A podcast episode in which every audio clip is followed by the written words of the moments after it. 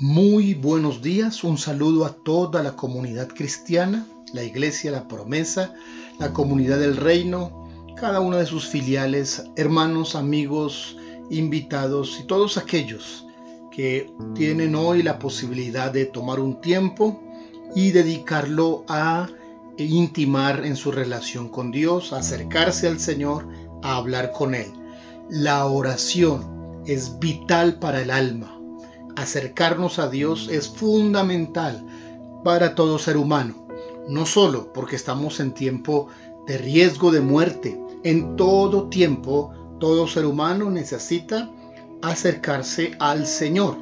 Es nuestra invitación diaria y queremos proveerles herramientas a través de las escrituras, en este caso de los proverbios, para saber cómo hablar con el Señor usar la Biblia para orar es hablarle a Dios con sus propias palabras, con lo que Él quiere que nosotros le digamos o con lo que Él nos ha dicho que nosotros le digamos. Y es importante aprender a usar la Biblia. Los proverbios están llenos de tips para la vida, de sabiduría, de reflexiones, de asuntos importantes, muy prácticos. Hoy nos corresponde el proverbio número 12.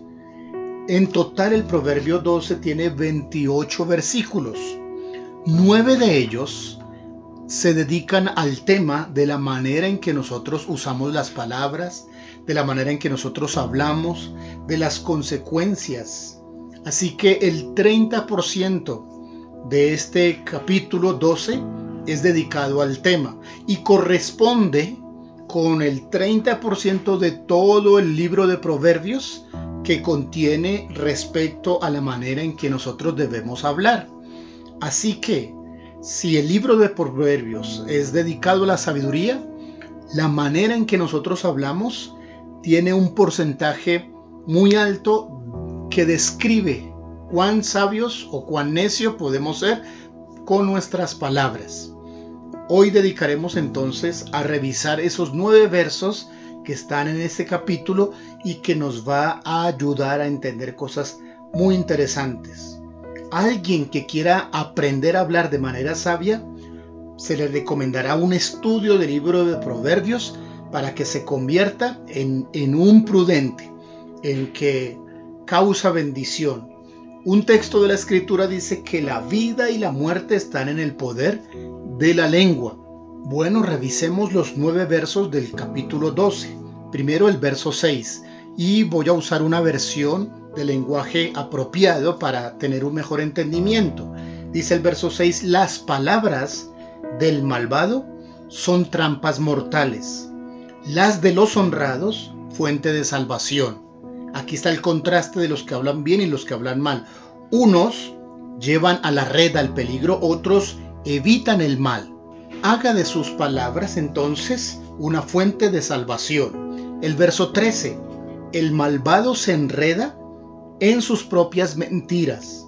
El justo sale airoso del apuro. Ahí está. O hablamos verdad o nos enredamos con la mentira. La mentira nunca traerá beneficio. Daña primero al que las dice y segundo a los que las escuchan. El verso 16.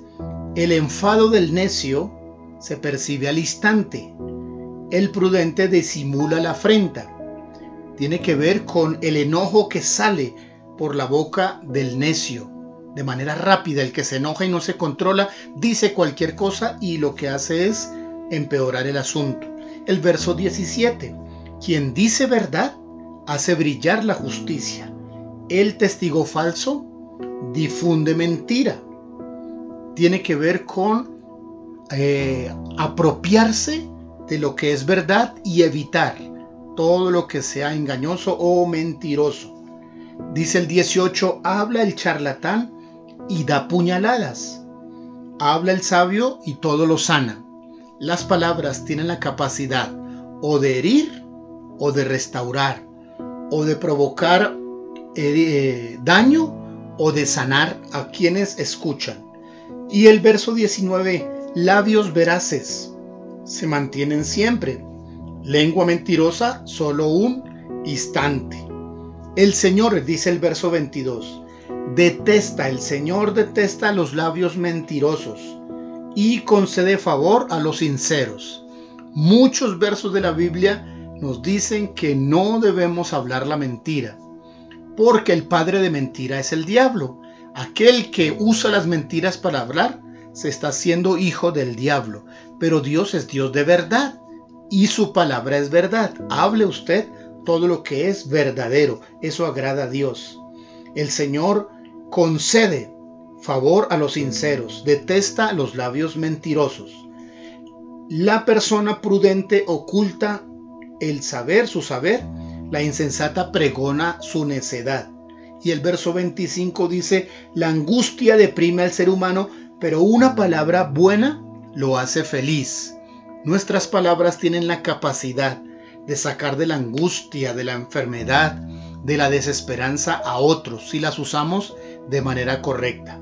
Estos tips de hablar sin ira, de hablar la verdad, de ser prudentes, de aprender a callar, de hablar correctamente, de usar las palabras para sanidad, nos motivan hoy para hablar con Dios y para pedirle que Él transforme nuestro lenguaje, que Él nos ayude a ser sabios y a traer sanidad a las demás personas.